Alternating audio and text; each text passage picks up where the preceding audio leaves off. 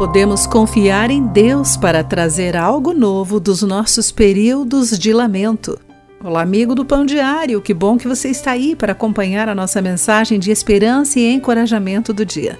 Hoje lerei o texto de M. Peterson com o título Lamento Esperançoso. Visitar o Parque Nacional Clifton Heritage em Nassau, Bahamas, é revisitar um momento trágico da história, onde a terra encontra o mar, os degraus de pedra levam a um penhasco. Os escravos trazidos de barco no século XVIII subiam aqueles degraus, deixando a família para trás para iniciar uma vida de tratamento desumano. No alto há um memorial a esses escravos. Árvores de cedro foram entalhadas no formato de mulheres olhando para o mar, em direção à sua terra natal e à família que perderam.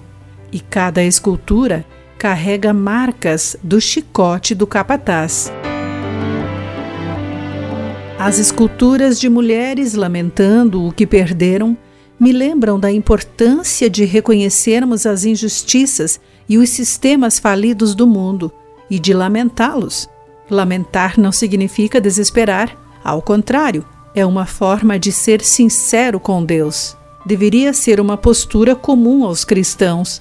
Cerca de 40% dos salmos são de lamento, e no livro de Lamentações, o povo de Deus clama por ele após suas cidades terem sido destruídas por invasores.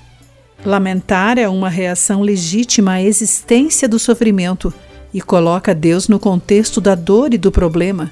Por fim, o lamento é esperança. Quando lamentamos o que não está certo, chamamos a nós e aos outros a proatividade na busca de mudança.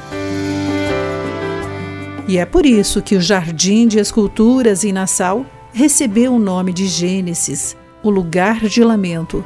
É reconhecido como o lugar de novos começos. Querido amigo, reflita sobre isso. Aqui foi Clarice Fogaça com a mensagem do dia.